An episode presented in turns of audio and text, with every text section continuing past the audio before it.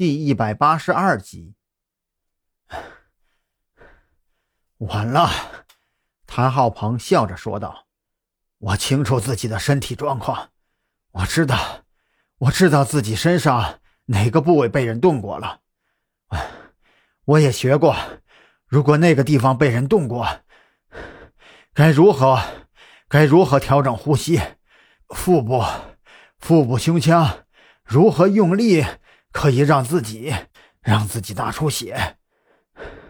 确实。”确实，我会忍耐。这么多年，这么多年，我一直在忍耐。张扬，你看出了端倪，但是，但是这一切都太晚了。别说，别说救护车等下就到，就就算是他现在现在就在这里，也是回天乏力了。我可以告诉你，小宁村，那是我的家。宁国柱，那是我的爹呀！张扬惊道：“当年宁国柱杀死的那三个孩子，难道那些，那些都是他的孩子？我，我是另外的。”韩浩鹏咧开嘴角，他的嘴边已经开始有鲜血渗出。严小雨在一旁慌张地做着护理，可是显然已经用处不大了。当年，当年小宁村有这样一户人家，这个，这个家的一家之主，也就是，也就是那个村子的村长，他，他，他，他做事雷厉风行，大公无私，也就是这样。在无形当中，触动了一些宵小之徒的利益。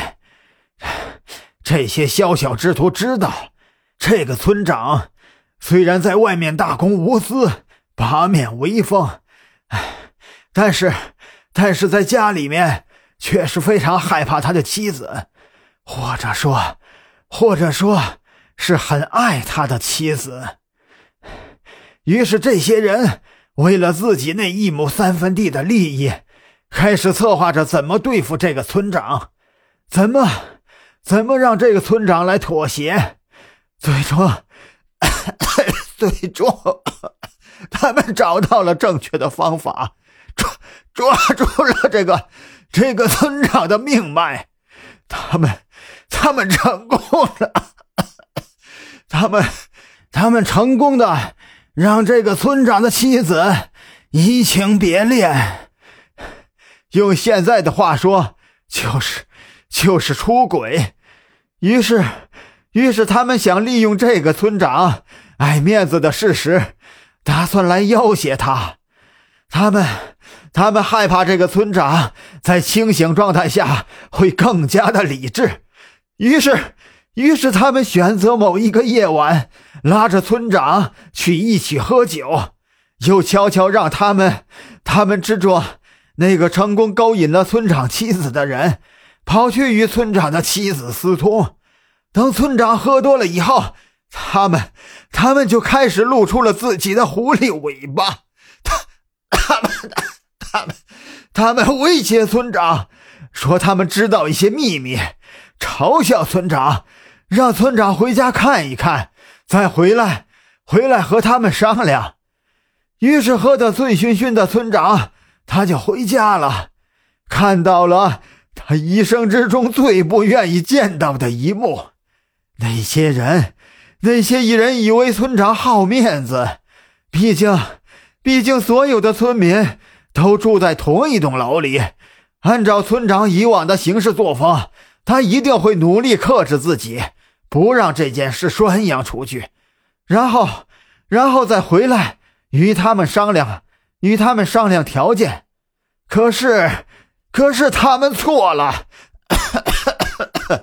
他们，他们，他们远远低估了这个村长对他妻子的爱，低估了一个表面理性的人疯狂起来的可怕。村长喝醉了。他承受不住这么大的压力，不等那个与他妻子私通的人说出条件，就已经跑去厨房，拿起菜刀砍向了他的妻子。那些蠢材自以为懂得别人的心理，可他们，可他们就是一个屁！村长对他妻子的爱是极端的，发生了这种事情，因为这种爱，所以让他所有的愤怒都集中在了他妻子的身上，而并非是那个第三者。于是，于是村长就那么一步一步的。在三楼的走廊上，把他的妻子砍死、肢解、剁碎。平常越是理性的人，疯狂起来的时候，越越越是可怕。张扬，你是不是一直都很奇怪？村长的孩子们为为什么没有躲在家里，还是还是在外面被杀死的？我我告诉你，当年当年那些想欺负村长的人，为了为了达到他们的目的，提前把村长的孩子们叫了出来。他们他们认为这这也是一个筹码，可以用来用来要挟村长。比方说，不答应他们，他们就会把他妻子出轨的事情告诉他的孩子。当然了，这其中，这其中也有他妻子的一部分功劳。哈哈哈！当然了，村长的妻子也不想自己做的那些龌龊肮脏的事情被他的孩子发现，就提前让那些孩子去别人家玩了。这，这就是事情的经过。村长杀死了他的妻子之后。就非但没有醒，反而更加的疯狂。他开始怀疑这些孩子究竟是不是自己的。于是他就在这个楼里疯狂的大喊大叫，去砍死了他的每一个孩子。当他终于想起来要去找那个奸夫的时候，那个奸夫早已经跳窗跑掉了。不可能，张扬冷声道：“我看过案子的档案，那一天案件发生之前，楼道里所有窗户都是被人钉死的，那个奸夫怎么可能逃走？”